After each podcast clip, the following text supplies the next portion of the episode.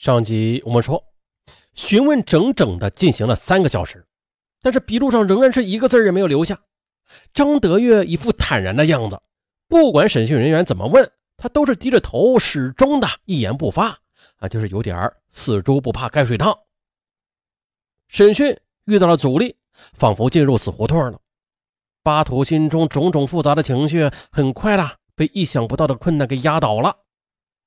此时的张德月呀。就这样一言不发地对抗着办案民警的询问，让问询的民警倍感焦虑。如果拘传超过十二个小时的话，那犯罪嫌疑人他还不承认自己有罪，公安机关又没有足够的证据证明犯罪嫌疑人的犯罪事实，那就不得不释放张德月了。因此，在没有获得任何犯罪嫌疑人口供的前提之下的，趁着询问的时间还没有结束。博洛市公安局刑事侦查大队副大队长王永峰带着一名技术人员赶到了犯罪嫌疑人张德月暂住的民宅。因为案发那天晚上的目击证人看到了张德月带着史新进进入了他租住的民宅，走进屋子，因为没有任何人知道这个普通的民宅他究竟是发生过什么事。而且警方也没有任何有力的证据，甚至没有明确的目标和指向，能够说明这个民宅可以构成一个杀人现场的。啊，这让到达现场的痕迹专家王永峰和技术人员一时之间不知道如何开展工作了。接着，就是在这样一个几乎找不出任何疑点的普通房屋，刑侦人员经过对房屋的边边角角还有大小物件上反复的筛查。还是发现了一处非常细小的疑点，在房屋里的花盆的边缘上边，王永峰发现了一处低角度喷溅上去的血迹。正是根据这一点微小的血迹啊，王永峰的脑海里迅速的便闪现出了一个连他自己都不愿意相信的假设，那就是在花盆边的地面上，有人曾经用利器砍过人。否则，不可能形成一个如此低角度喷溅状的血迹的。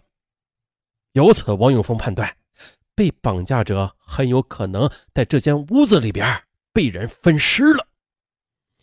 喷溅状血迹的发现，让王永峰的心里隐隐不安。人质史新进此刻很有可能是凶多吉少了，而现场的血迹依靠技术手段，只能是初步判断为人血。那么？到底是不是人质的人血呀？还无法马上认定，因为呢，DNA 的鉴定数据最快也得三天后出具。可是现在呢，再过几个小时之后的拘传犯罪嫌疑人张德月的时间就要到期了。那接下来的工作就是与时间赛跑，必须在短时间内找到铁的证据，让犯罪嫌疑人张德月认罪伏法。现场勘查工作一直是持续到深夜，队员们忍饥挨饿，仍然没有放弃努力。他们对线索证据的查找，从屋内找到了屋外，逐步的扩大勘查范围。功夫不负有心人，下半夜，刑侦技术人员终于的在院外墙角下的一处灰堆之间有了重大发现。痕迹专家王永峰在一堆炭火的灰烬中。翻找出了几块烧焦的人骨和牙齿的残骸。对于痕迹专家王永峰来说，他能够百分百肯定这几块是人骨，和室内现场提取的血迹两个物证再加在一起，他的心里对这起绑架勒索杀人碎尸案的成功告破，基本上已经是八九不离十了。这下，张德月面对这些残骸的人骨，他终于的开口了。主审人巴图加快了审讯步伐，在三四个小时时间里啊，询问张德月的手写笔录就长达十七页，一共有一万多字中间是没有任何一个修改之处的。可见这份询问笔录做的是怎么样的详细完美，不留一丝缺憾了。张德月交代，他是从甘肃来的一名打工仔，他生性懒惰，好逸恶劳，因为赚钱赚得太慢。啊！经过一番精心的谋划，他决定了铤而走险。二零零七年元旦的，张德月认识了家住博乐市达勒特镇、年龄比他小六岁的一个新朋友。这个人名叫史新进啊，就是后来的被害人。史新进年龄不大，虚荣心较强，爱吹牛，因此呢，在与人的交往之中，他常以富家子弟自居。这人前人后总是夸耀自己的父亲或者叔叔如何有本事，一年能赚几十万甚至上百万。很自然的啊，家庭的富有赢得了许多人的赞美和羡慕。史新进呢，也在这种炫富中得到了虚荣心的满足。而而嫌疑人张德月听到史新进家这么有钱，还乐坏了，于是就把他作为了自己发财致富的首要人选。在以后的接触中，就以和他合伙做化肥生意为由，刻意的交往了三个多月，啊，取得了信任。一直到二零零七年三月五日的，张德月感到这作案时机成熟了，于是便将史新进骗到了自己临时的居住房，又好酒款待，然后呢，趁着他昏睡之际将其绑架了。可是啊。让张德月没有想到的是，史新进家里根本就没有钱，他很恼火。可是接着向史新进的叔叔索要赎金的时候，还被史新进的叔叔嘲笑为：“我说啊，你是不是香港电影看多了呀？”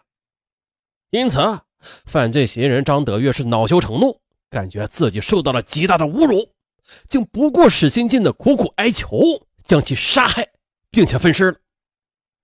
接着。为了掩人耳目，他又对尸体进行了焚烧，并且仔细的打扫了现场。他自以为杀人碎尸做得很干净，没有留下任何痕迹的。啊，即便警方前来勘查，哈哈，也不可能找到任何的蛛丝马迹。于是啊，在公安局的审讯室里，他就以沉默的方式来对抗民警。然而，这几个小时过去了，又经过几场短兵相接的较量。他就败下了阵，在警方强大的攻势和证据面前呢，他只能低头认罪。让他没有想到的是啊，这刑侦专家仅靠那么一点血沫子，啊就还原了整个案发现场。这就是聪明反被聪明误啊！多行不义必自毙。哎，不过啊，这个案子还远远没完。在对张德月执行死刑的二零零八年，咱们前面也说了。我国在当年实行的还是一九九七年一月第一次修订实施的刑事诉讼法。那根据第二百一十一条规定啊，说是下级人民法院接到最高人民法院执行死刑的命令之后，在执行前，这罪犯如果揭发重大犯罪事实或者有其他重大的立功表现者，可能需要改判的，应当立即的停止执行，并且立即报告最高人民法院。由最高人民法院来作出裁定。于是，死刑犯张德月在行刑前的最后一刻呢突然就高喊：“枪下留人！”他要代功立罪，揭发另外一起凶杀案。法官林静是当年参与执行张德月死刑的一位法官。对于那次特殊的刑场经历，他至今是记忆犹新的，语气里听得出很仓促，因为。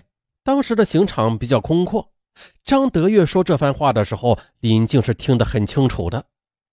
在场的执行人员很快的就意识到了，他们遇到了一个前所未有的情况。应该说，林静在多年的执法生涯中，他遇上临刑前有重大案件要举报揭发的事情，这还是第一次的。接着，根据死刑犯张德月的供述，在他被执行死刑的两年之前的，确切的时间是在。